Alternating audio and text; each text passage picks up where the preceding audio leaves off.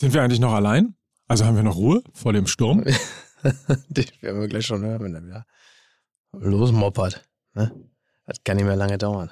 Oh, vielen Dank. Mir wurde hier, ich bin ja, äh, im Alter braucht man ja einen Feuchtigkeitsbooster. Den habe ich gerade bekommen als Hyaluronfiller. Feuchtigkeitsbooster. Ja, hier, guck mal. Ja, nee, bekommen. du. ja, und was mit mir? Ja, du bräuchtest es Ja, tatsächlich. Also, wenn einer Feuchtigkeitsbooster braucht, dann bin ja wohl ich, ne? So. Ich höre euch jetzt seit 45 Sekunden zu und es ist Ach. furchtbar. Ach, guck mal. Mike Nöcker ist der Einzige, der sich jetzt, äh, der sich nicht, äh, die, der sich nicht Biontech spritzt, sondern Hyaluron als Booster, als Feuchtigkeitsbooster. und Eucerin. Was sagt ihr eigentlich zu Papiertaschentüchern? Sagt ihr auch Tempo, so wie man Tempo sagt? Ja. Gibt man ein Tempo, Tempo. oder? Weil ich probiere jetzt an meinen Sprachgebrauch, weil ich ja hier öfter mal zum Penny gehe. Mhm. Tatü.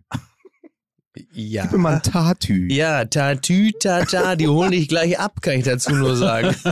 Ja, pass auf, ich, Ja. ich kann noch einen draufsetzen. Tatü. Mike, ähm, Ja. wie du vielleicht mitbekommen hast, unser Kollege Mickey Beisenherz war ja für drei Tage in Österreich. Weißt du, was das war?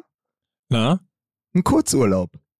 Oh. Oh. Ja, ich kann dir nur so viel sagen. Ich war in Österreich. Ich war in einem äh, Stangelwirt. in einem hochpreisigen Biohotel und was ich und und äh, speziell im Nachhinein, wofür ich meine äh, persischstämmige Frau ja liebe, ist, dass sie das wirklich absolut beschissen da fand. Sehr gut. Sie hatte das Gefühl, das war so ein Treffen der White Supremacists. Und wirklich, also dass da nicht nur der Begriff eklige weiße Mehrheitsgesellschaft gefallen ist, ist eigentlich alles. Also ich kam mir so ein bisschen vor, als hätte ich so einen renitenten Teenager mitgenommen und würde wie so ein alter Vater sagen, nun, sei doch mal dankbar. So. Aber sie hat natürlich mit allem recht, was sie gesagt hat, wie üblich. Ne? Könnte ich übrigens gerade, kurzer Hinweis an die Regie. Ich, Ich, habe habe mich wahnsinnig entspannt da, muss man sagen. Ich habe da zwar, also ich habe mich immer in den Momenten entspannt, in denen ich nicht auf meine Frau geguckt habe. Ich habe mich dann so weggedreht in meinem Bademantel. Ich habe, mir hat's wahnsinnig gut gefallen. Ich habe zwei Tage speziell dann nur gelegen im Bademantel, gelesen, bin ab und zu ins Wasser eingetaucht. Das war herrlich. Ja. Hast du dich auch im Bademantel ans Klavier gesetzt? Selbstverständlich. Ja, der das ist ja Mann Österreich. mit der Mütze, der geht jetzt nach Haus. Das hätte man, Jogi Löw, ja, das war das eigentlich vielleicht der jämmerlichste Abschied aller Zeiten. Das ist ja wirklich, ist ja, ich glaube, ich glaube, selbst Erich Ribbeck ist nicht so würdelos aus seinem Amt verabschiedet worden wie Jogi Löw. Also, da muss man jetzt mal sagen, ich versuche das jetzt mal, versuche das jetzt mal einigermaßen neutral auszudrücken bezogen auf die vielen Nationalspieler, die Jogi Löw ja sehr viel zu verdanken haben und nicht da waren. Ich versuche jetzt, was für ehrlose Hunde. Toll. Wir ne? werden ja gleich, wir, das, du hast es auch boykottiert, ne? Philipp, Philipp Lahm, irgendwie, was war da? Die Frau hat, ein, hat irgendwie ihren äh, 37. Geburtstag gefeiert. Dann äh, Schweini konnte nicht. Das eine Kind hatte äh, wohl äh, 37,6 Fieber.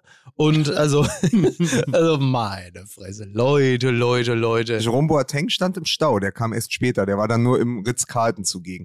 Aber Jogi Löw hätte die ganze Situation einfach nur auf die Spitze treiben können, indem er diesen unsäglichen Bilderrahmen so wie als Trophäe entgegengenommen hätte, so da ist das Urkunde. Ding. Die Und damit, Urkunde. und damit, damit durch die Kurve gelaufen wäre, so das, das Ding vor sich hergestreckt, so als, als, als Pokal, so Ja. als Schale, Ja. so die letztgültige Schale, die sie ihm gegeben Und einer haben. mit so einer Pulle Gerold Steiner hinterher, so, so Sprudeldusche.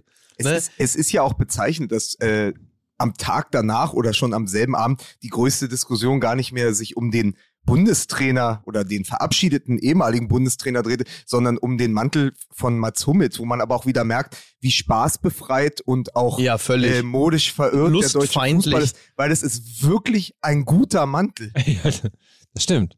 Ja, Also, das jetzt ist, nicht mein Muster, aber ich erkenne auch an, es ist ein guter Mantel. Ja. Es ist ein, also da muss man wirklich sagen, also speziell so in den letzten Wochen, äh, wir Deutschen galten ja immer als ähm, organisatorisch straff und gut, ähm, bestens organisiert, im besten Sinne obrigkeitshörig und lustfeindlich. Ähm, zumindest das letzte haben wir uns bewahrt. Das Ja. haben wir nochmal eindrucksvoll unter Beweis gestellt im Zuge der Verabschiedung von Jogi Löw mit dieser verkackten Pissurkunde, also dass man sich da nicht völlig bescheuert vorkommt, Ja. dass man dem Weltmeistertrainer, dem Begründer einer wirklich über weite Strecken hinweg fantastischen fußballerischen Ära so eine verkackte Urkunde in die Hand drückt Und äh, da stehen dann so fünf, sechs Willis und sagen, danke Yogi, war schön. So als hätte ihr wie einer so in so einem Unternehmen bei der AOK so sieben Jahre gearbeitet. Und dann Hans-Jürgen, war eine tolle Zeit. Äh, dein Platz, da ist jetzt schon wer. Äh, also war, und dann, und dann auch noch sich erdreistet, sich über den Mantel von Mats Hummels zu erheben, weil man selber mit einer Jack Wolfskin-Jacke durch die Gegend rennt. Also wirklich das, also und Crocs in so Rock-Crocs und privat mal so ein ACDC-Shirt von äh, C&A. Also das ist alles eine Scheiße vor dem Herrn, wirklich. Hab jetzt schon die Schnauze voll. Aber Mats Hummels hat mal wieder gezeigt, was passiert, wenn du großkariert zu einer kleinkarierten Veranstaltung kommst. schön, sehr gut. Sehr schön formuliert. Sehr gut. Ohne Frage. Ja. In der Tat. In der Tat. Gut formuliert. In der Tat.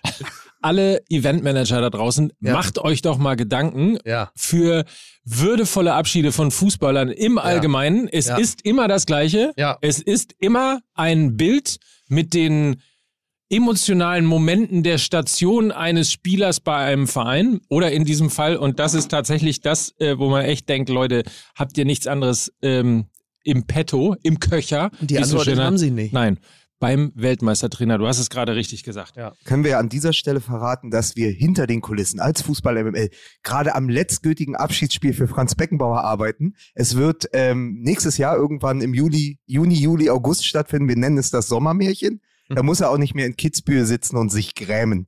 Ja. Wir, wir wissen, wir wissen Erfolge und Lebensleistungen nämlich noch wertzuschätzen. So, so ist es. So, vielleicht, und du bist ja jemand, der das täglich benutzt, Ja. vielleicht Ja. hätte ja Athletic Green dazu geführt, dass ein bisschen Kreativität entsteht, ein bisschen Synapsen angeschaut. S- Mit S. Athletic Greens. Ja, ich habe es noch nicht genommen, deswegen habe ich Ja, noch nicht mal mehr Kraft, das S hinten. Also ich habe gestern, ich habe gestern wieder Fußball gespielt, hier bei Grün-Weiß Eimsbüttel. Unter anderem gegen Fabio De Masi, den ich in, dieses, äh, in diese Gruppe gelotst habe. ja, Ähm, passenderweise, also er war im anderen Team, passenderweise eher auf dem linken Flügel. natürlich. Ich rechts. Wirklich? ja. Und ähm, ja, äh, was soll ich dir sagen? Also ich habe in der letzten Minute durch ein fantastisches Solo, in dem ich die Gegner abgeschüttelt habe, habe ich noch ein fantastisches Tor geschossen und meine, in Klammern, ansonsten über weite Strecken beschissene, Klammer zu, Leistung gekrönt. Mhm. Und das wäre ohne Athletic Greens vermutlich nicht möglich gewesen. Äh, was ich bei Athletic Greens sehr gut finde, abgesehen davon, dass es ja so konzipiert ist, dass es einen, wenn man es über mehrere Wochen nimmt, einfach fitter, schöner, schlauer und besser macht. Es schmeckt auch gut. Ich ähm, trinke es immer morgens auf nüchternen Magen, rühre mir das in einen äh, Becher kaltes Wasser Mhm. und es schmeckt hervorragend. Es sieht äh, ein bisschen seltsam aus. Andererseits, wir Superfood gestählten äh, Jungs wissen ja um die Farbe von Matcha zum Beispiel. Und äh, so in etwa schmeckt es auch, würde ich sagen. Und es äh, ist sehr, sehr gut. Und es ist ja kein Wunder, denn äh, dort machen sich Menschen ja seit Jahren oder jetzt ja schon Jahrzehnten Gedanken darüber, In wie man Tat. diese Formel, in der Tat, wie man diese Formel verbessern kann. Ich glaube, mittlerweile ist schon, äh, sind schon über 50 äh, Varianten äh, herausgekommen und stetig verbessert worden. Also nicht nur die verbessern ihr Produkt, sondern du verbesserst dich auch, indem du dieses Produkt nimmst. Also lass mal ganz kurz zusammenfassen. Bei Sehr gerne. athleticgreens.com slash mml Mhm. bekommst du eine Willkommensbox. Da ist eine Aufbewahrungsdose und ein Shaker drin. Und diesen Shaker benutzt du morgens. Also es kommt noch ein Jahresvorrat an Vitamin äh, D3 und K2 und fünf praktische Travel Bags kommen noch dazu. Aber also du hast diese Dose, Genau. nimmst, nimmst den, den, den Messbecher, Ja, beziehungsweise Dose den, auf. Nein, der triggert nicht. Ja, dieses Löffelchen, ne? ne? Dieses Löffelchen. Dose auf! Ah, doch. Ja. Ähm, und und äh, packst das dann äh, dementsprechend in kaltes Wasser und trinkst es dann. Genau. Jeden Morgen. Jeden Morgen. Und dann ist dein Immunsystem verbessert. Du hast keine Verdauungsprobleme mehr. Die Genau. Darmgesundheit ist quasi eine Eins. Richtig. Du bist äh, Stressabbau, Regeneration, alles das Alles wird das. sozusagen supported. Genau. Und du fühlst dich besser Fantastisch. und Ja. kannst sogar gegen einen linken Politiker Exakt. Fußball spielen und richtig. trotzdem noch ein Tor schießen. Trotzdem noch ein Tor schießen. Also das ist, Ist- richtig. Fantastisch. Ja, das Dann- mit der Verdauung ist vor allen Dingen toll, weil ich habe das jetzt schon ganz häufig gehabt. Äh, Ich bin irgendwo am Flughafen oder im Kaufhof oder so und denke, jetzt hätte ich mal richtig Bock, einen abzuscheißen. Kann ich auf, ja, aber ist ja so.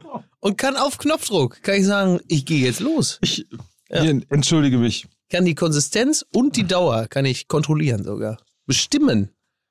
Gut, dass wir, ich gucke gerade durch Vielleicht die, für den Sponsor ich gucke so. gerade durch die Werbeblöcke und schaue noch, ob wir auch Manscape-Werbung heute haben, aber nein, es Du ist meinst nicht der Fall. damit, Insofern- damit das, die, diese Werbeblöcke diesmal wirklich die Mower und Shaker sind, oder was? athleticgreens.com, äh, athletic mit TH und äh, also A-T-H-L-E-T-I-C und Greens wie Greens mit Doppel-E.com slash MML.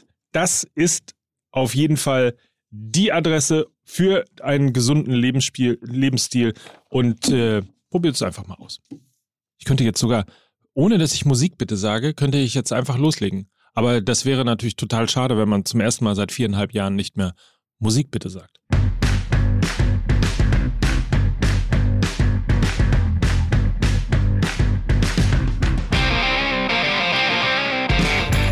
Ihr müsst doch jetzt ausflippen. Ich habe das selber, ich habe selber gestartet. Ich habe selber diese MML-Musik gestartet.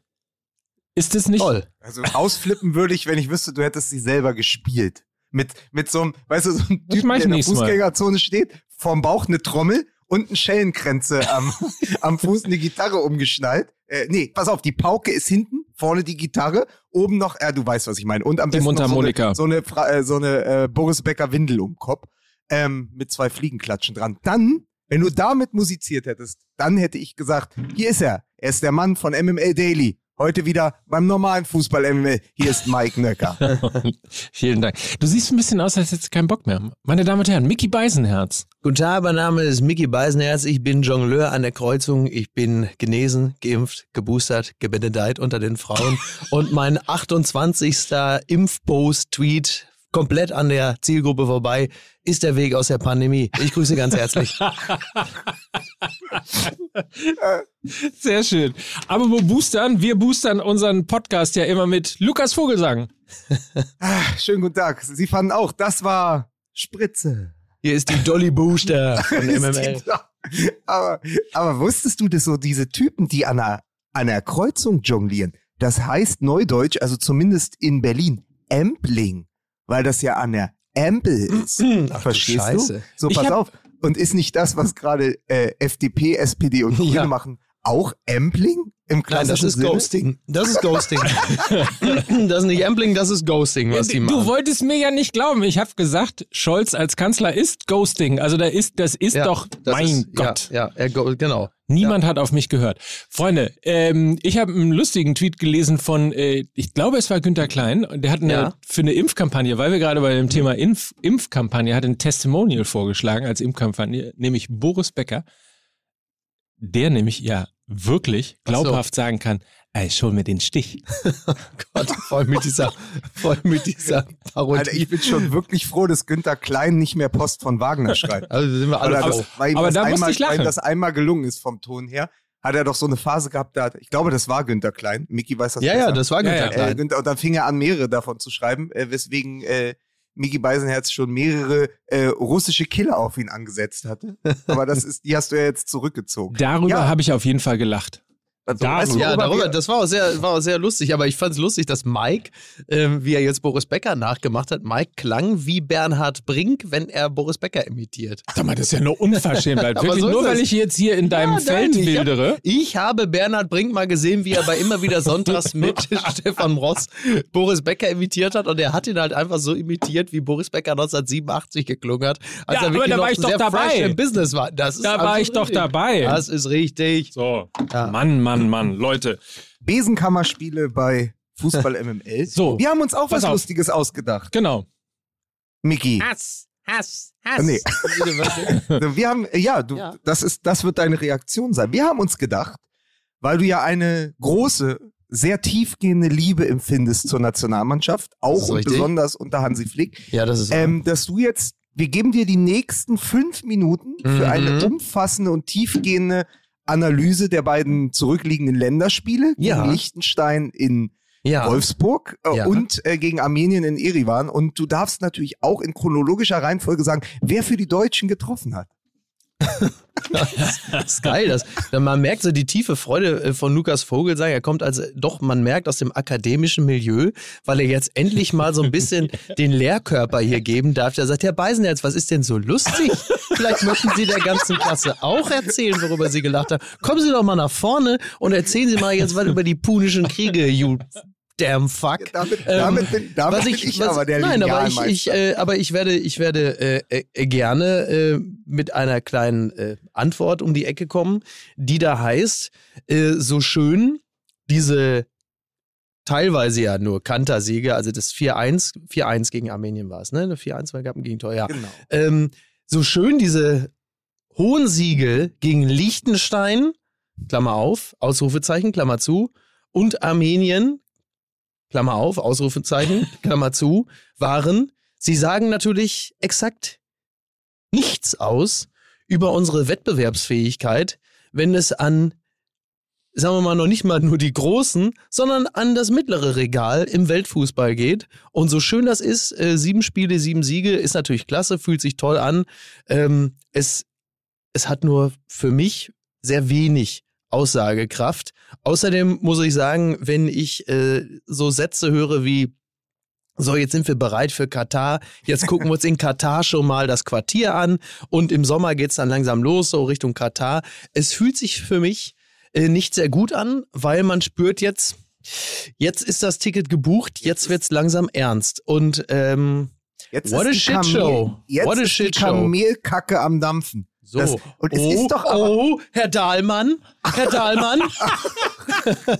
ja, aber mal Ja. auf die Spitze getrieben. Nach Watutinki. Es wäre doch jemandem wie Oliver Bierhoff wirklich zuzutrauen, dass er das Ganze direkt Operation Desert Storm nennt. Da vor Ort. oder, oder, oder wegen dem Adler auf der Brust Desert Eagle. Ja, und Also- man muss ja auch sagen, diese ganze Situation, die ist ja völlig gaga. Das ist ja Dromedadaismus, möchte ich mal fast mal sagen. Ne? ähm, Und hier ist er, Mike Höcker. oh Gott, oh Gott, oh Gott.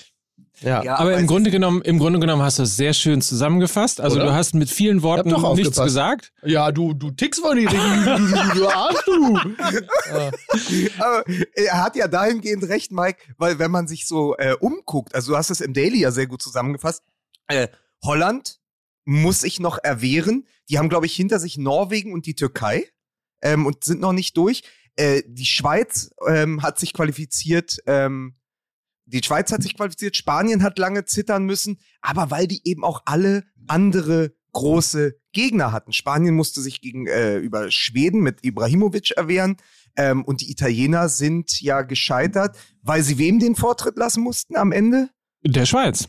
Ach, der Schweiz, genau. Ja. Siehst du, da war, war doch, da lauerte doch die Pointe, genau. Italien nicht wegen Schweiz, Genau. Schweden nicht wegen Spanien und Holland kämpft noch gegen Türkei und Norwegen. Das sind halt alles schon mal größere Teams in der Gruppe. Und Portugal kämpft noch wegen Serbien. Ja. Ja, aber auch die Serben, das wissen wir, äh, Sind das keine wissen wir Kroaten. spätestens seit der äh, WM 2010, ähm, musst du auch erstmal schlagen. Ne? Ja. So ist das nämlich. Und Deutschland hat keinen einzigen dieser Gegner. Also nochmal, Island, Liechtenstein, Nordmazedonien, Rumänien und Armenien. Aber ich glaube, äh, also jetzt mal, wenn man von der Psychologie mal kommt. Wir reden Mhm. oft darüber, dass in der Bundesliga es total wichtig ist, dass man, wenn man in die Winterpause geht, nicht auf einem Abstiegsplatz steht oder es wichtig ist, dass man auf Platz 1 steht. Sie hören das große Fußball ABC mit Mike Nöcker von A wie Armenien bis Z wie Psychologie. Und bitte. Sehr schön. Erinnert euch bitte an das letzte Jahr der Nationalmannschaft. Ja. Wir verließen das Jahr wie ein geprügelter Hund nach einem 0 zu 6 gegen Spanien Ja. und haben ein relativ durchschnittliches Turnierjahr, Ich beziehungsweise gerade sagen, damals haben wir noch gedacht, damals haben wir gedacht, als wir gegen Spanien so auf die Fresse gekriegt haben, na das kann ja ein Turnier werden. oh. Und was kam? Na, das wurde aber ein Turnier. Aber, aber kann ich doch mal sagen, dieses 6 zu 0 gegen die Spanier oder dieses 0 zu 6, das lag so schwer im Magen, Ja. da hilft nicht mehr, nicht mal Ibero Gast. Schön. Ja. Also insofern glaube ich mal, dass zumindest, wenn die, es ist die Euphorie zurück, sieben Mal wurde gespielt, siebenmal wurde gewonnen. Es Ja. sind irgendwie fast 40 Tore äh, gefallen, drei kassiert oder vier kassiert, glaube ich. Ähm, Kurz, beziehungsweise in der in der Ära, entschuldige, in der Ära Löw sind, glaube ich, Quatsch, in der Ist Ära. völlig egal, es ist- ist egal. Es sind Rede viele Tore gewesen. das Ja. Entscheidende ist, er hat siebenmal gewonnen, sieben auf einen Streich. Und das Schöne ist, wir haben vier Tore in dieser WM-Qualifikationsgruppe kassiert. Und wer hat diese vier Tore kassiert? Marc-André Ter Stegen. Achso, ein Klassiker. Ma Manuel Neuer ist mit einer weißen Weste aus dieser Gruppe gegangen. Das Immer, wenn Marc-André Ter Stegen spielt, kriegt Deutschland Gegentore oder verliert, wie gegen Nordmazedonien. Das ist wirklich ein großer Fluch, der auf diesem Mann aus Barcelona liegt. Wahnsinn, ne?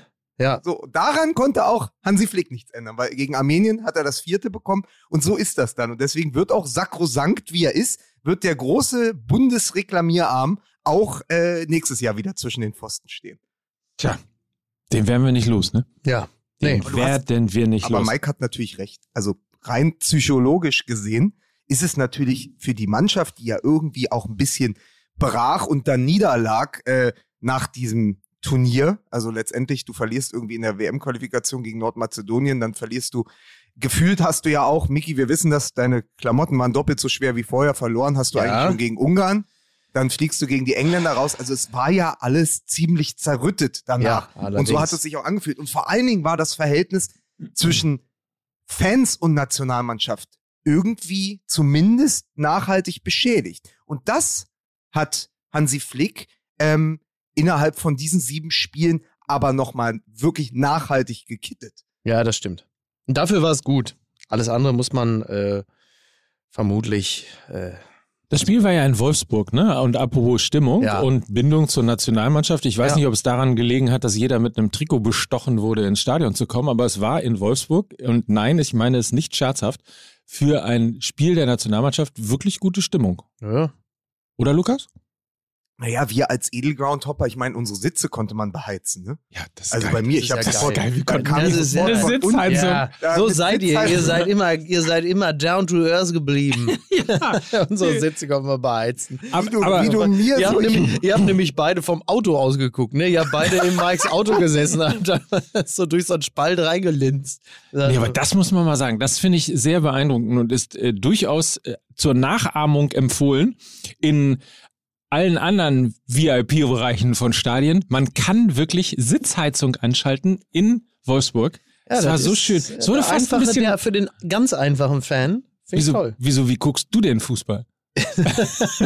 Ja, pass auf, für, für, für die richtigen Ärsche, ne? Für die Ja. richtigen Ärsche, da gibt's dann auch Sitzheizung. Aber äh, Spaß beiseite, es war natürlich auch dahingehend ein Festtag, weil ähm, Liechtenstein sich direkt selbst dezimiert hat. Also man wusste eh, ich hatte ja noch in der äh, in der Volkswagen Tailgate Tour gesagt, das wird schon 7, 8, 9, 0 ausgehen. Äh, hatte aber nicht damit gerechnet, dass es natürlich so beginnt, wie es dann begann. Also der Spielfilm war ja ganz früh rote Karte, Elfmeter und dann Eigentor. Also schlechter, wenn du eh schon die Mannschaft bist, die vier, fünf Ligen äh, hinter der deutschen Nationalmannschaft rangiert im internationalen Vergleich und dann dezimierst du dich selbst durch diesen Kung-Fu-Tritt, dann gibt es einen Elfmeter, dann gibt es ein Eigentor und dann war es ja eigentlich äh, 85 Minuten lang Handball. Also die deutsche Nationalmannschaft spielte um den Kreis und suchte die Lücke und die Ja. armen Liechtensteiner, die dann teilweise, so hat Mike das zumindest empfunden, ich habe gedacht, es war so ein bisschen auch Szenenapplaus, die dann verhöhnt wurden vom Wolfsburger Publikum, wenn sie mal an der Mittellinie den Ball hatten,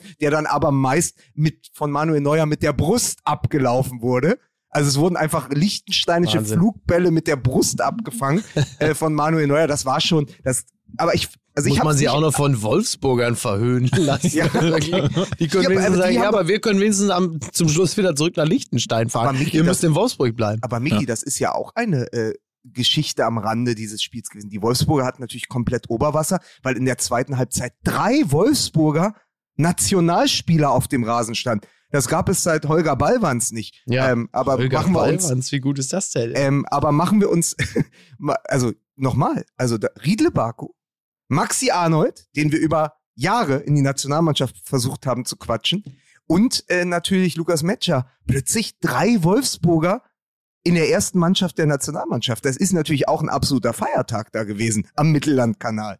Das würde man in Dortmund auch gerne mal schaffen. Drei Nationalspieler Mm. zusammen. Das ist lange her, ne? Ah. Ja, Ja, aber das war's auch. Das waren eigentlich die Geschichten. Also der, der Bilderrahmen am Anfang. Es ist Äh, ein bisschen so, äh, also der, der National, der ehemalige Nationaltrainer äh, Jogi Löw ist so ein bisschen äh, so verabschiedet worden, als hätte er äh, die letzten beiden Turniere im, in der Gruppenphase und im Achtelfinale vergeigt, vercoacht. So ein bisschen so würdig war das ungefähr. Naja, das nur am Rande. Ähm, Äh, ja, mehr ist nicht zu sagen, außer vielleicht der Tatsache, dass wir, ähm, du hast dich ja wie üblich gedrückt und bist nach Hause gefahren. Also man muss ja ganz zu, kurz dazu sagen, die also Volkswagen, Ich bin ja im Gegensatz zu euch berufstätig. ja, Ne? So. die Volkswagen Tail- Tailgate Tour, Ja. äh, das Staffelfinale. Voll, ähm, du hast die gedrückt, du Arsch. Ich bin extra nach Wolfsburg gefahren für die Tailgate-Tour. So muss ist man sich es. auch beschimpfen lassen. So ist es. Weil ich danach nicht noch mit dem privaten Vergnügen nachher mir ein Länderspiel ansehe. Da drückt man sich. Ich habe mich also, mir wird zum Vorwurf gemacht, dass ich mich um das Privatvergnügen herumgedrückt hätte. Ne? Dir wird überhaupt nichts zum Vorwurf Ja, nee, gemacht. Wir sind ja froh, dass du gekommen bist. Ach, jetzt. so, Ach. dass Mickey sich die Zeit genommen hat. Du, du, jetzt komm auf meinen Film zu sprechen. Du, ich habe Interesse daran, was du jetzt redest hier. Du. Was ich noch sagen wollte, ist, wir haben natürlich ein bisschen die äh, Ära Yogi Löw auch Revue passieren lassen und Ja. ein bisschen darüber geredet. Das werden wir im Laufe der Woche als Special hier im Kanal von Fußball MML dann noch rausbringen zum Mithören, wenn ihr da Interesse habt. Eine kleine und sehr, wie ich finde, lustige Geschichte äh, muss ich dann aber noch zum Besten geben, weil wir irgendwann zu später, später Stunde, äh, nachdem wir wirklich nichts mehr zu trinken bekommen haben im Stadion, Achso, darf ich nochmal. das ist wirklich. Äh, Edel, Edel Mike, Schoko, Schoko Mike beschwert sich, nachdem er den angewärmten Sitz, den dreistufig erwärmbaren Sitz im Stadion, ja, das, also das hatten wir da schon mal, hat er sich beschwert, weil er nichts mehr zu trinken Aber zu- bekommen zu hat. dem Zeitpunkt war der hatte er aber Bellini das- aus oder was war da los? Zu, sowas in der zu Art. dem ja. Zeitpunkt hatte er aber das Rum-Nuss-Fondue schon leer gesoffen. das ist wirklich nicht zu fassen. Der Schokobrunnen versiegt, der Bellini ist aus. Das? Mike Nögger ist mit den Nerven runter. Wie in so einer Shampoo-Werbung hat er sich Wahnsinn. unter diesem, unter diesem Schokobrunnen so den Kopf drunter gehalten und dann so geschüttelt wie so ein Golden Retriever, der gerade aus dem Wasser kommt. Ah, und das habe ich in Slow-Mo gesehen.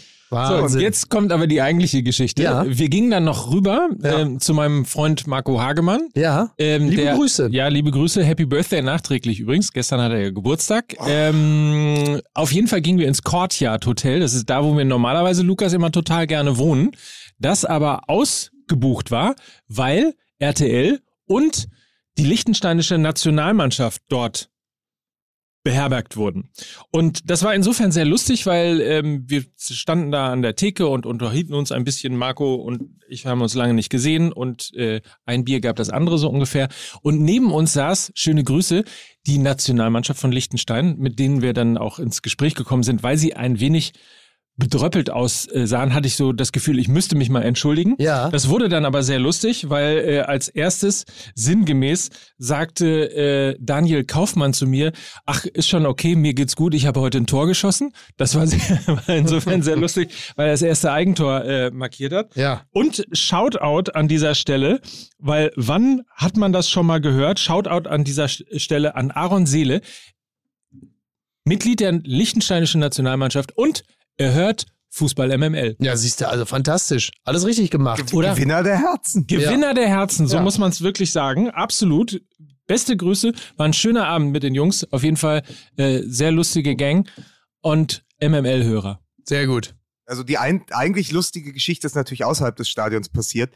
Ähm, ich bin über die Brücke nach Hause gelaufen. Dunkles, dunkles, dunkles Wolfsburg. 0 Uhr 30. Bist du Lauf ausgetauscht dem, worden? Lauf an dem Outlet Center da zum Bahnhof und denke, Mhm. boah, jetzt noch den Rest des Weges zum Hotel zu Fuß, das mache ich nicht. Und habe ich mir so einen Leimroller abgeschlossen, fahre los, sehe das Hotel, steige wieder ab, schließe ihn ab, 230 Meter, 1,48 Euro.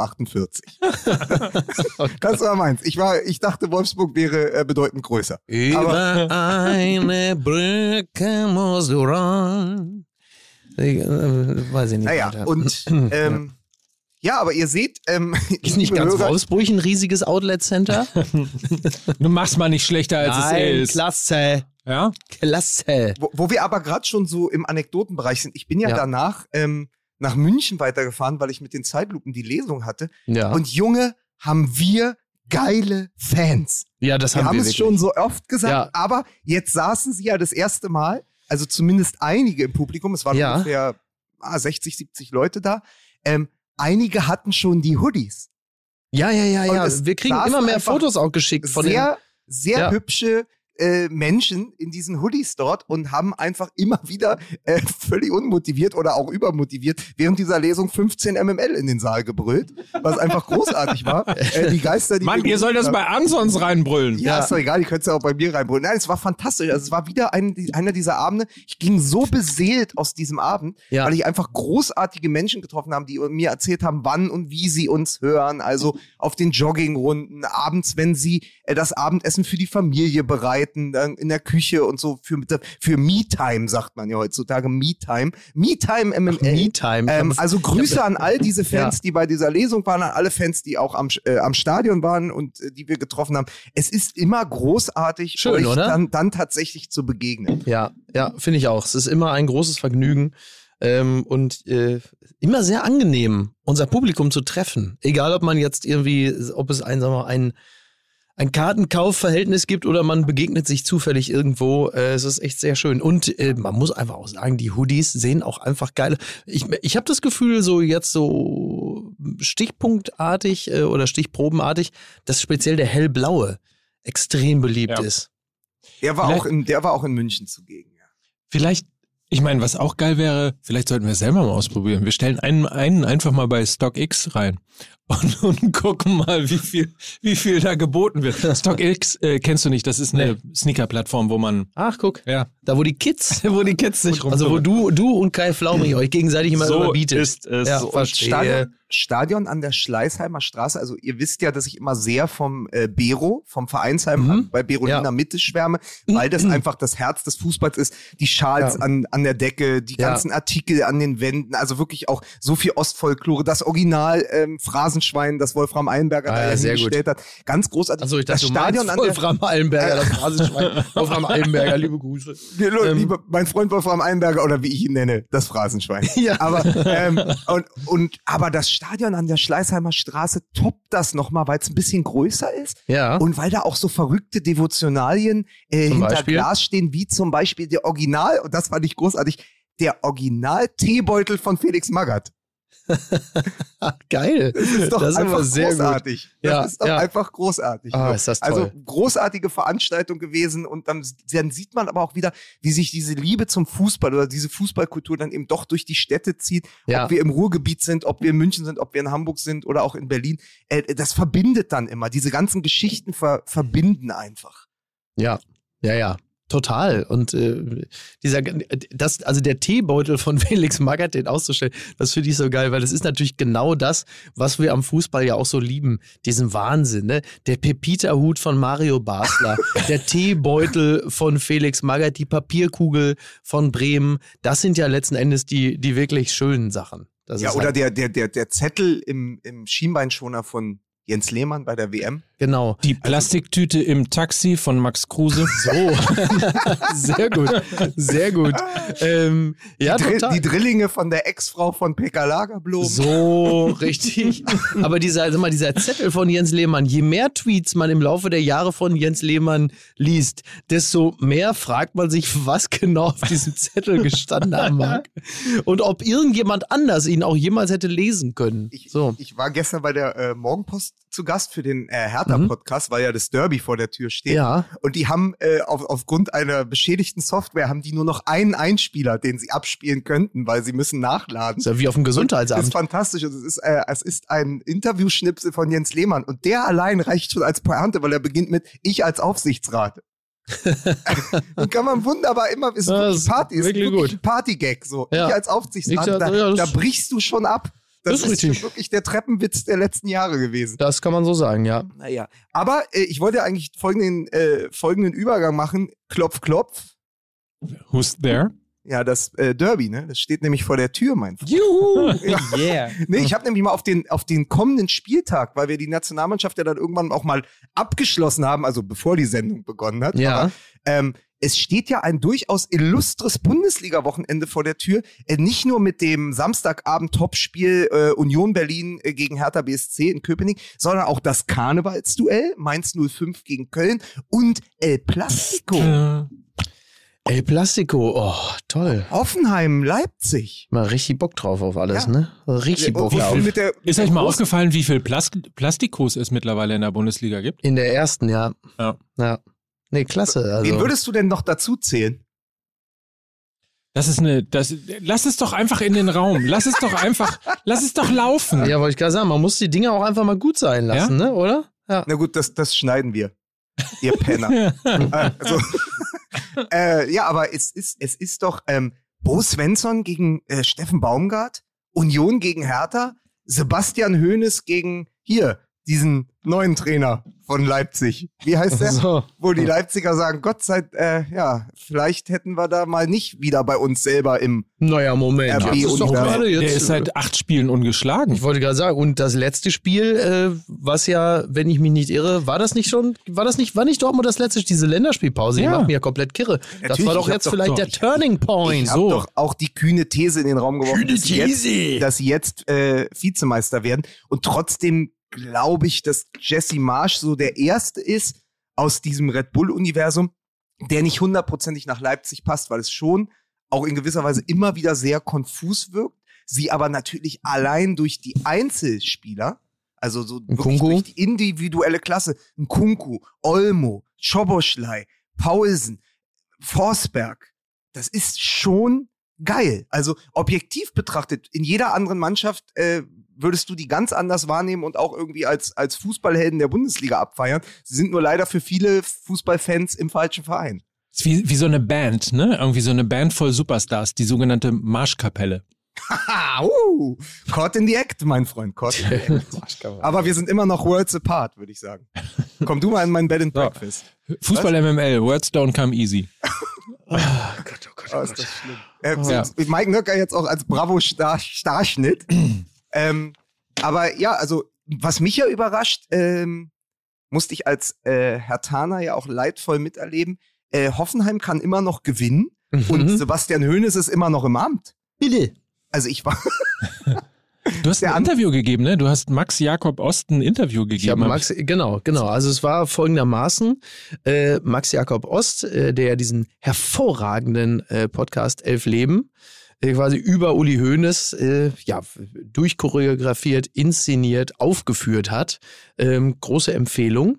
Und ganz zum Schluss ist es so, dass er äh, ein Interview mit Uli Hoeneß hat führen dürfen, was natürlich großartig ist, wenn man äh, sich mit dieser Figur so befasst. Jetzt war es aber halt eben so, dass Uli Hoeneß, jetzt kann man sehr exklusiv hier breaken, dass Uli Hoeneß nicht konnte, nicht wollte, Ja. er hat sich verweigert, weil äh, Max Jakob Ost ihm erzählt hat, dass das äh, wohl ein Podcast sei und Uli Hoeneß ist ja jetzt mit neuen Dingen er, so ein bisschen auf Kriegsfuß. aber Uli, Uli Hoeneß hat natürlich in, seinen, in seiner Absage gesagt, ja wissen Sie, wie, ich habe in der letzten Zeit 6000 Interviews gegeben. Und dann sagte Max ja, Ost, ja, aber über zehn Jahre. genau so war's. Und, und er hat natürlich beide Seiten gehört, das Ja. ist auch nicht gut. Ja, wollte über beide Seiten hören. Und äh, genau, und dann war es halt so, dass dann äh, Max Jakob Ost gesagt hat, pass auf, dann mach du das doch. Und ich finde, ich habe das eigentlich ganz gut gemacht. Bravourös. Ja. ja. Ja, wollen wir das Interview ähm, Aus, Auszüge dieses, weil wir ja gerade, oder wollen wir das gleich? Machen wir gleich. Wir machen ne? das, das ist wie immer ein guter äh. Cliffhanger, Ja. denn äh, das Interview, das noch nie gehörte Szenen aus dem Interview von Max Jakob Ost Genau. und Uli, das gibt's gleich. Und dann habe ich die Frau von O.J. Simpson umgebracht. ich war's. Gibt's gleich Ja. nach der Werbung. Und jetzt Hier, Herr Ost, schauen Sie die Handschuhe. Gut, sie passen 1A.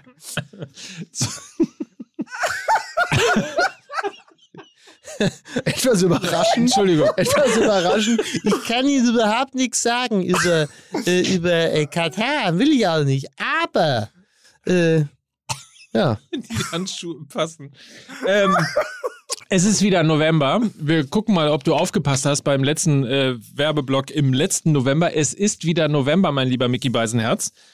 Du musst Das jetzt mal dein Autos- Handy das ist eine beiseite legen. Das Du ist- musst jetzt mal dein Handy bei, beiseite legen. Du musst dich Ja. nämlich- nämlich total konzentrieren auf die Werbung. Im letzten November, wen hatten wir da als Werbepartner? Im letzten November. Ja. Ich sag nur, er kommt immer. Es ist eine, einer unserer treuesten Werbepartner. Und immer im November kommt, Ach, hier, äh, Dingens hier, Versicherung, richtig, ne? Hook! Ja, sicher. Hook Klar. 24, so ist es. Ja. So ist es. Und Ja. weißt du noch genau, hast du noch drauf, was man machen konnte mit Hook 24? Was Naja. die Vorteile sind? Naja, muss, man muss sich ja vor allen Dingen zum Ende des Jahres noch mal ranhalten, ne, um äh, jetzt noch in die günstigeren Tarife zu rutschen. Und wenn man das nicht jetzt macht, ja, Freunde, wer sich jetzt kein Haus baut, der baut sich äh, niemals mehr eins. Sag ich mal.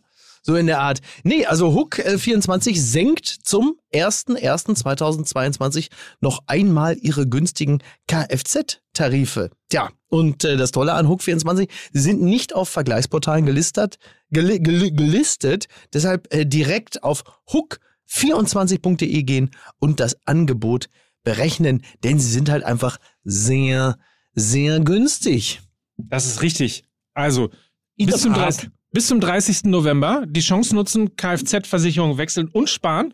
Du hast es gerade gesagt, zum 01.01.22 senkt Hook 24 nochmal seine günstigen Kfz-Tarife. Das ist insofern sehr sensationell, weil sie ja sowieso schon sehr, sehr günstige Kfz-Tarife gehabt haben, Eben. die jetzt nochmal ähm, nochmal gesenkt werden. Und es gibt zudem auch noch frühe Black Friday-Angebote. Neben dem sehr günstigen Kfz-Angebot gibt es bei Hook24 aktuell noch weitere attraktive Versicherungsangebote. Dazu Amazon.de-Gutscheine beim Abschluss einer Hausratsversicherung und so weiter und so fort. Alles zu sehen, alles nachzulesen und alles möglicherweise eben auch euch zuzuführen unter hook24.de. Und so kommen wir zu unserem dritten Werbepartner. Mike, hör mal, ich hab so einen Hals. Wie, du hast so einen Hals. Weshalb denn jetzt schon wieder? Ich hab einfach so Bin einen ich Hals. daran schuld? Bin ich daran schuld oder der aufkommende Herbst? Der aufkommende Herbst, der Fußball und ein bisschen auch du. Aber pass auf, ich hab so einen Hals. Hast du da was gegen? Ich hätte da ein Präparat, das ja eigentlich schon seit 1937 in den Apotheken vertreten ist. Das müsstest du eigentlich auch kennen. Ah, pass auf, lass mich raten. Ipalat, Ipalat. Ist es das?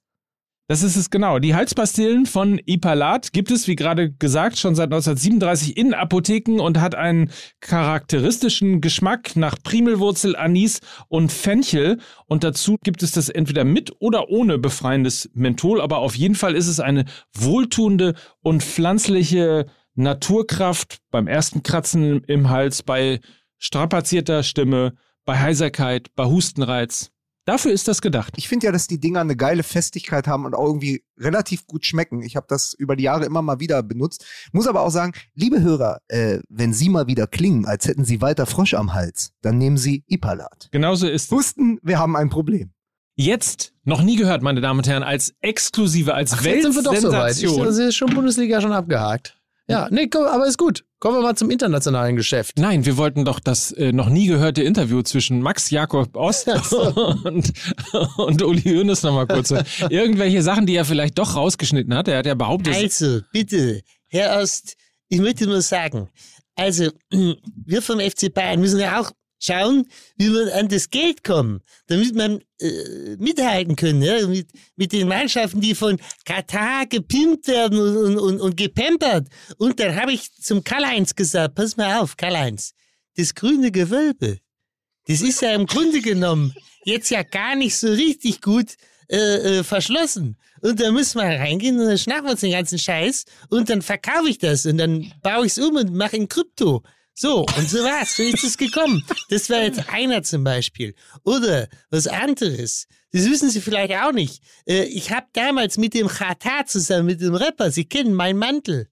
Das ist mein Lieblingslied. Äh, da haben wir damals den Geldtransporter überfallen. Und und, und das muss ich dem Katar, muss ich das hoch anrechnen, weil er hat halt eben nicht gesungen. Ja? Ist keine fucking Snitch, weil wir sagen ja mal, Snitches get Stitches. Deswegen ist er für uns in den Bau gegangen. Und dafür haben wir zugesehen, dass wir das Gold, äh, dass wir das verkaufen. Ja, so, das ist eins, was wir gemacht haben, Herr Ost. Ich freue mich sehr, dass Sie heute vorbeigekommen sind. Und wenn Sie sich fragen, wer Olaf Palme erschossen hat,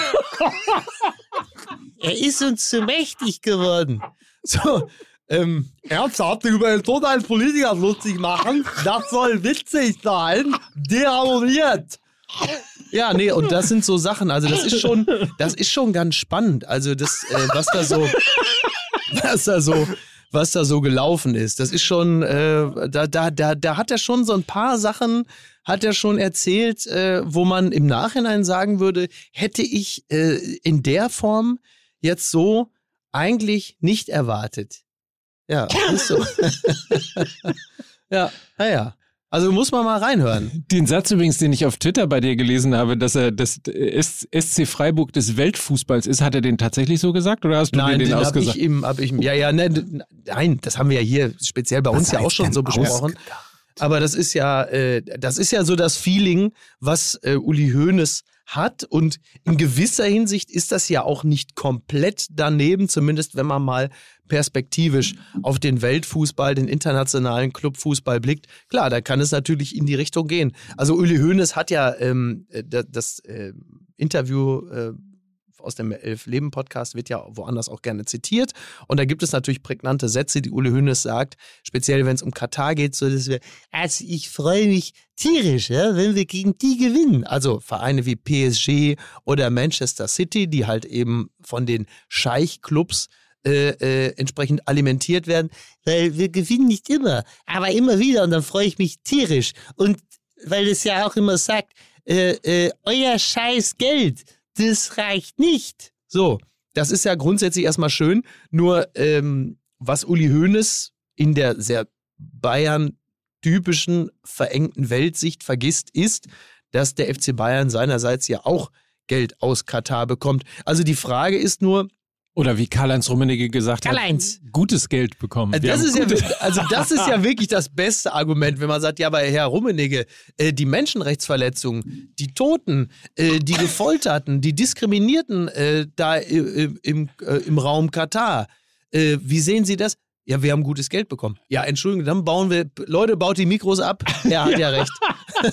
das ist gut. Nein, und, und bei Uli Hoeneß, also so wie er seine Rechnung aufmacht, gibt es ja offensichtlich so eine Art Lichtschranke, eine monetäre, ab der aus gutem Geld schlechtes Geld wird. Also so 15 bis 20 Millionen von Katar okay. als Kooperationspartner ist gut und richtig und fair und auch sauber.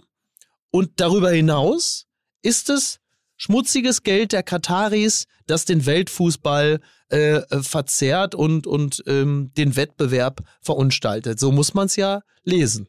So, es gibt ja derzeit ja keine, keine Abnabelungsimpulse, zumindest vereinsseitig, dass man sagt, ähm, wir kritisieren hier zu Recht das Geld, das Manchester City bekommt oder PSG.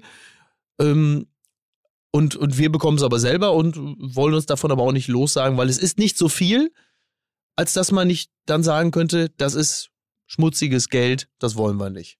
So. Und jetzt gibt es ja demnächst, glaube ich, eine, eine, eine äh, Vereinssitzung. Äh, es gibt, glaube ich, eine Jahreshauptversammlung und da wird dann Freitag, auch, hm? Genau, und dann wird dann, glaube ich, darüber, soll darüber abgestimmt werden, ob man äh, raus aus der, äh, aus dem, aus dem, also ob der Vertrag ausläuft und nicht wieder verlängert wird mit den Kataris. Und so wie ich äh, die äh, Bayern-Basis kenne, kann ich mir gut vorstellen, dass es dort eine, eine, einen sehr hohen Prozentsatz von äh, Mitgliedern gibt, die sagen, würden wir eigentlich äh, nicht gerne haben wollen. Und es ist ja auch nicht so viel Geld, als dass man das nicht äh, quantitativ fast gleichwertig ersetzen könnte mit einem anderen, äh, Ja, saubereren Sponsor. Also Wiesenhof oder Tönnies. Ja. Ne? So halt. Gazprom. Ja, Gazprom. So. ist auch geil. Bitte, meine lieben, meine lieben Bayern-Mitglieder, ich habe euer Flehen erhört. Ja, es reicht mir jetzt ewig das Geschrei hier, oh, das dreckige Geld, das wollen wir nicht. Ja, wir müssen raus aus Katar. Ich hab's jetzt wirklich, ich hab die Faxen dicke. Ja, wir sind jetzt, wir lassen es auslaufen, wir erneuern es nicht. Ja, dann kommt jetzt ab dem 01.01.2023, mach mal Gazprom, da muss ja mal Ruhe sein. So halt. Lukas, bist du noch da? Ich habe hier so die letzten acht Minuten habe ich, so ein bin so bisschen dermaßen Free im- Jazz im, im, gespielt. Im, ja, ist doch großartig. Ich bin äh, im Limbo, weil ich wirklich, ich, ich, ich seit fünf Minuten hin und her gerissen bin. Ich Ja. weiß tatsächlich, ich habe mir all die Zitate gerade nochmal äh, durchgelesen von Uli Hoeneß aus dem Elf-Leben-Podcast und ich bin mir gar nicht sicher, ob du nicht das doch warst. Also ich bin, ja, also ich bin, ich weiß es nicht mehr. Also auch zum Thema Sommermärchen und so. Wir haben, wenn er dann sagt, er hat ein absolut reines Gewissen. Aber schön finde ich, schön finde ich auch die Idee mit Gazprom. Äh, Da sehe ich doch die Bild-Headline schon. Hönes hat noch einen in der Pipeline. Gazprom, Gazprom wird Bayern-Sponsor. Darüber würde ich mich freuen. Das fände ich eine schöne, schöne Pointe. Naja. Aber ich habe ich hab euch noch einen mitgebracht, weil ja keiner über die Bundesliga oder übers, äh, übers Berlin-Derby reden will. Hatte ich noch was zum Thema Nationalmannschaft. Das ist total runtergefallen. Aber ähm, die Älteren werden sich erinnern, ähm, am Sonntag, als das 4 zu 1 gegen Armenien herausgeschossen wurde, jährte sich auch ein anderes 4 zu 1, das für den äh, modernen deutschen Fußball in der Rückschau tatsächlich hätte prägend sein können oder vielleicht sogar prägend gewesen ist. Am 14.11.2001, also vor 20 Jahren, schoss Deutschland sich mit einem 4 zu 1 doch noch zur WM 2002, nämlich mit einem 4 zu 1 Ukraine? in Dortmund über die Ukraine. Ach Gott, ja. Ich, So, und wer mir, die drei, wer mir die drei Torschützen der vier Tore noch sagen kann, gewinnt ein Buch Zeitlupen in der Fußballstadt. Äh, warte, warte, warte, warte. Äh, das waren, also pass auf, äh, in dieser Reihenfolge. Es waren Paulo Rink, äh, Jörg Alberts, Mustafa Dogan und, ähm, äh, warte, warte mal, der, der vierte ist schwer, äh, Ronald Maul. das war, das war, das war, du hast sozusagen komplett Carsten einmal die Rehmer Reisegruppe ne? USA, äh, Mexiko äh, durchexerziert. Das ist fast richtig. Nein, es war ähm, die Kollegen ähm, vom Nachholspiel, also äh, Olli Lipinski hat das so ein bisschen genannt, die Geburtsstunde des Capitano. Es war nämlich Michael Ballack mit einem Doppelpack. Äh, der, äh, der dafür, dafür gesorgt hat, dass Deutschland dann ähm, äh, zur WM fährt. Und die anderen Tore haben geschossen Oliver Neuville Ja. und Marco Rehmer. Marco Rehmer. Carsten habe ich gerade gesagt. ja, du Mann. hast Carsten Rehmer Ja. gesagt, Mike, ja. Ich habe ich hab, ich, ich hab's eigentlich versucht, ich hab's so weggelächelt, Ja, peinlich berührt, wie üblich, so nach dem Motto. aber du guck weißt doch, dass ich mir den Namen nicht merken Guck kann. mal, der Opa hat sich den Pudding in den Schoß gekippt, aber nein, wo ist er? Ja, Marco Rehmer, genau. Marco Rehmer. Ähm, ja, Marco Rehmer, der ja äh, Schweiz, was viele nicht wissen, lange Schweizer Comedian war und auch bei der Wochenschau, äh, Oh bei der Gott, was Wochenschau der mit Opa noch wusste mit Marco Rehmer. Ja. ähm, äh, ja, übrigens wieder ein schönes Beispiel dafür, dass der äh, gerne ja auch mal belächelte Michael Ballack ähm, natürlich immer schon Zeit seiner äh, Anwesenheit in der Nationalmannschaft immer derjenige gewesen ist, der die berühmten äh, Kohlen aus dem Feuer geholt hat. Oder sind es die Kastanien, die man aus dem Feuer holt? Da komme ich immer durcheinander. Am- Er hat einfach alles aus dem Feuer geholt, was er lag. So, So, die, die, heißen, die heißen Kartoffeln aus der, aus Ja, der er- gloddernden, aus der Lord Luke. Er hat alles aus dem, er hat alles äh, aus dem Feuer geholt, was in Deutschland im Feuer lag. Kastanien, Kohlen, NSU-Akten, also alles. Aber wenn wir, wenn Und, wir diesen, ja. wenn wir diesen, wenn wir nochmal zurückgehen zu diesem Interview von äh, Miroslav Klose, das wir ja auch bei der Tailgate-Tour besprochen haben, wo er Ja. sagt, naja, Sie müssen sich vorstellen, äh, das Gesamtverdienst von, von ähm, Jogi Löw bemisst sich dauernd da, da, ja auch darin, wo dieser deutsche Fußball herkam an, Anfang der Nullerjahre und wo Ja. er am Ende übergeben wurde. So sozusagen. Also wie sich dazwischen entwickelt hat. Und nochmal 2001, das hat er so wunderbar erzählt, der Klose, sagt er, ja, aber das Mittelfeld war halt Ramelow, äh, Ramelow, Didi Hamann und Jens Jeremies. Dynamisch ist anders. Und Ballack damals noch mit der Nummer 8 war halt über Jahre der einzige Weltstar. Und deswegen war Ja, dieses genau. Spiel damals in Dortmund gegen die Ukraine so wichtig, weil es, ich weiß noch, das hing damals, die, die Schlagzeilen hingen wie ein Damoklesschwert über, über, diesen, über dieser Mannschaft zu sagen, ihr seid die Ersten, die Ersten in der langen Tradition dieser deutschen Nationalmannschaft, die eine WM verpassen. Ja, selbst, ja. selbst Hessler gegen Wales hat ja noch geklappt. So, und jetzt kommt ihr. Und dann geht Ballack dahin, macht seine zwei Tore und führt diese Mannschaft zur WM. Genau. Das war ja so dieses Initiationsmoment dann auch für diese WM 2002, die ja der Leuchtturm zwischen diesen beiden unsäglichen Europameisterschaften war. Nee, weil man, das, also der Leuchtturm ist gut. Das war vor allen Dingen auch ein wahnsinnig beschissenes Turnier, das halt einfach nur gekrönt wurde durch äh, so ein, zwei Momente, die ganz gut gelaufen sind. Das war natürlich das Auftaktspiel gegen Saudi-Arabien. Rudi, howdy Saudi, ne, klar.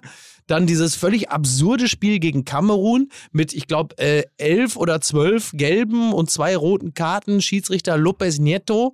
Torschütze und- Marco Bode, oder? Marco Bode, genau, genau. Und, äh, und dann natürlich das wirklich sehr, sehr gute Finalspiel äh, mit Schnicks, Schneider und Olli Kahn. Dazwischen war natürlich alles ein einziger großer Käse. Das äh, Spiel gegen die USA, das Spiel gegen Südkorea und ich weiß doch noch, bei jedem Spiel haben wir gedacht, hoffentlich fliegen wir endlich raus. Ja. Das kann sich keiner angucken.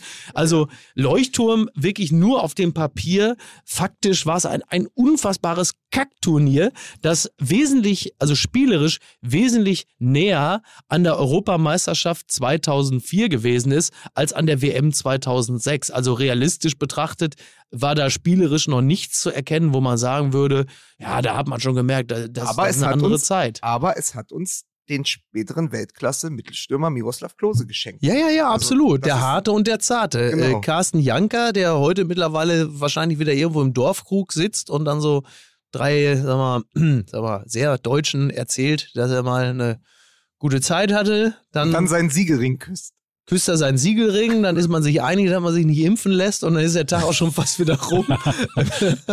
Nein, also Schweine. ja, ja und äh, ja, ich versuche da ja nur so ein diese, Bild diese, zu zeigen. Habe ich, hab ich in diesem Podcast jemals diese Geschichte erzählt, wie ich während der Europameisterschaft 2004 in Kalaratjada war und dann so in so eine Flatrate-Party gestolpert bin und da plötzlich neben Oliver Neuville und Marcelo Pletsch stand? Nein. Und, und Oliver Neuville rauchte Marlboro die roten im Big Pack. Und dann bin ich zu ihm hingegangen und habe gesagt, aber du bist doch Oliver Neuville, äh, wie, das, du bist doch Sportler, wie kannst du denn, wie kannst du denn hier ein Big Pack rauchen? Dann sagt er, wieso? Ist doch Vorbereitung. Das sind die großen Geschichten. Und kurze Zeit später war er der Katalysator vom Sommermärchen. Mit seiner Wahnsinn. Flanke. Äh, mit Wahnsinn. seinem Tor nach Flanke von Odonko. Was du alles erlebst. Das sind verrückte Geschichten. Aber Aha. ich wollte daran einfach nur mal kurz erinnern. Ja, ist ja auch richtig. Vor 20 wir, wir sind auch nochmal daran erinnert worden, dass der Ballack ja auch äh, wirklich, was sind wir geworden? Vizemeister, ne?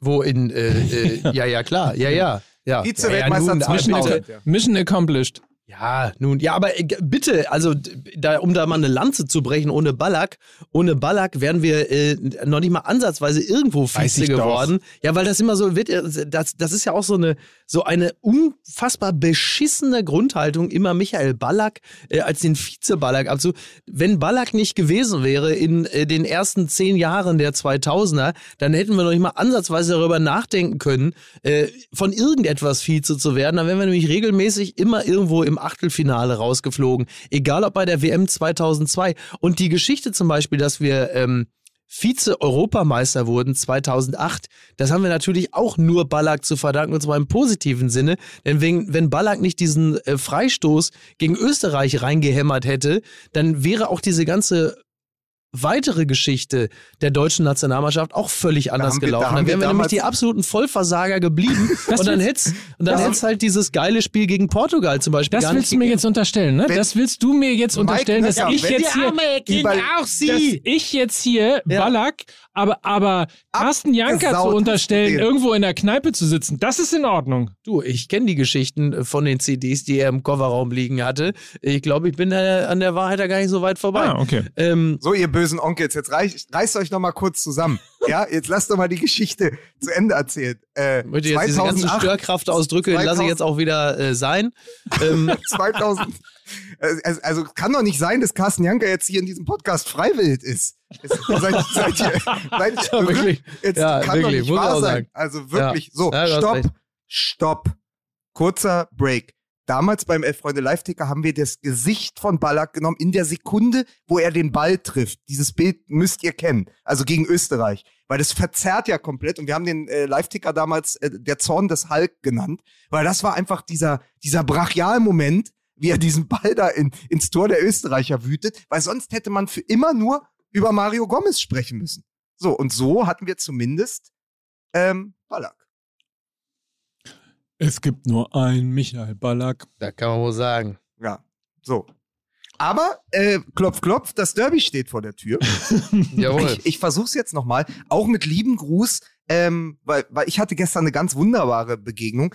Ähm, die Jungs vom Nachholspiel bringen am Samstag eine ganz schöne Folge raus, äh, pünktlich zum Derby, aber auch pünktlich hier ähm, kurz nach dem 11.11. .11. Es ist nämlich äh, im Rheinland und so, klar, in Köln, äh, überall Karneval. In Berlin äh, war aber am 11.11.89 auch eine ganz gute Stimmung. Und unter anderem hat am 11.11.1989 Hertha gegen Wattenscheid gespielt. Erstmal überhaupt keine große Geschichte, aber es war für viele Hertha-Fans, die ja auch, die es ja auch in Ostberlin zahlreich gab, die, das erste Mal nach 28 Jahren die Möglichkeit, ihre Hertha im Stadion zu sehen.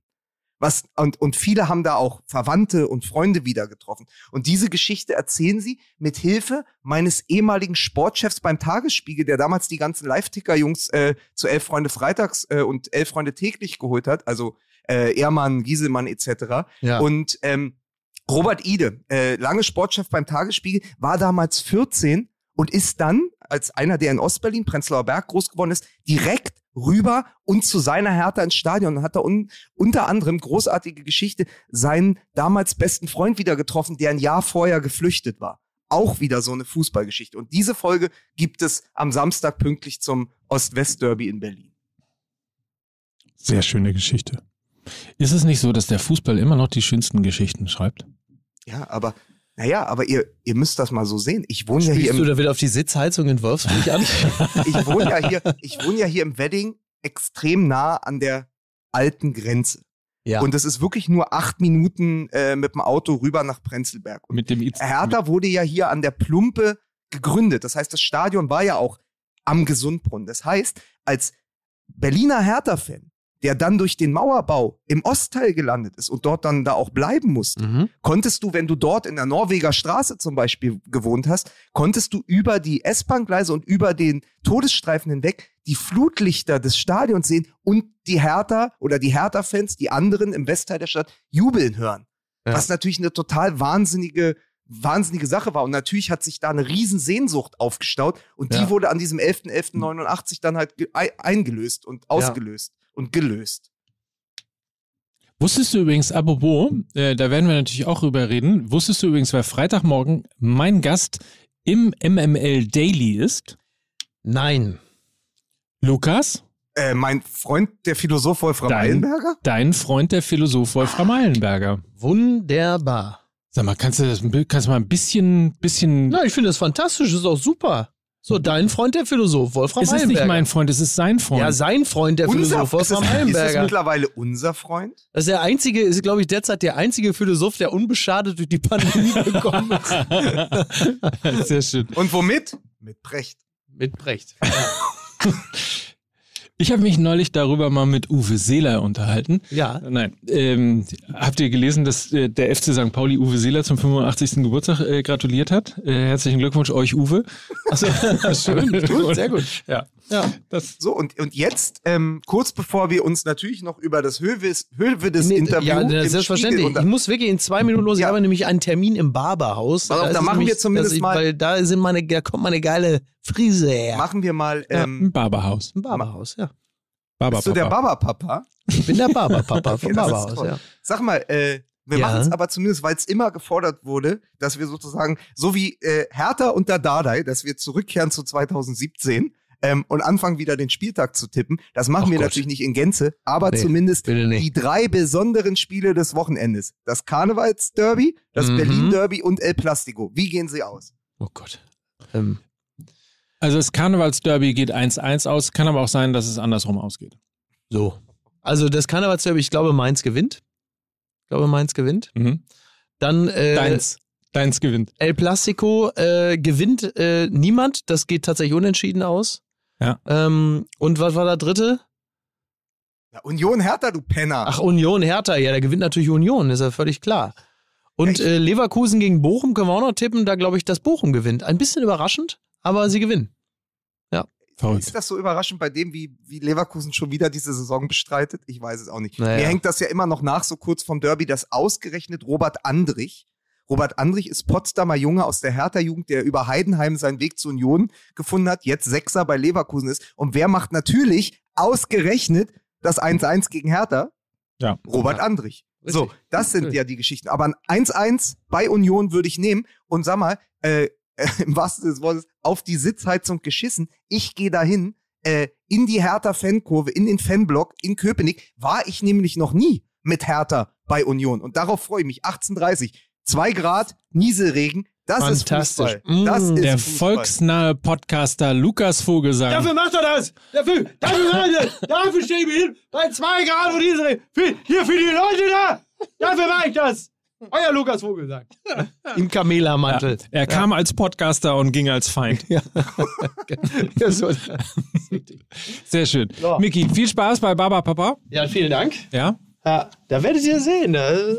Ja, ihr werdet euch noch wundern. ja viele, die sich ich schon häufiger bin. gefragt haben, wie kann der so geil frisiert sein?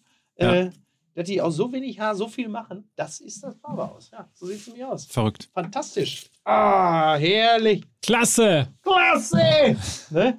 In diesem Sinne, Küsschen. Küsschen. Ein Traum wird Haar. Ne? Wir machen hier noch drei, vier Stunden weiter. Oder wir hören auf. Wir hören einfach auf. Meinst du? Na gut. Es war mir ein Fest. Bester Friseurname trotzdem immer noch Schopf oder Karl. Schopf oder Karl? Ja, da kommt einfach nichts ran. Nein, ich finde immer noch am besten der Friesenleger. Ah, okay. Okay. Ich finde der Friesenleger Weg beim grünen Jäger oder beim Jäger, nee, grüner Jäger, auf jeden Fall ähm, am Anfang der Schanze der Friesenleger. Bester Name ever. Gut. Ja, es war, Tschüsschen. es war äh, eine schöne Sendung. Wir alle wissen jetzt, wie es in der Bundesliga aussieht. Dafür sind wir zuständig. Das ist unser Job. Absolut. Es hat Spaß gemacht. Ähm, hören wir uns demnächst, ne, Mike Nöcker? Yes. Bis dann. Bis dann. Tschüss. Tschüss. Dieser Podcast wird produziert von Podstars bei OMR.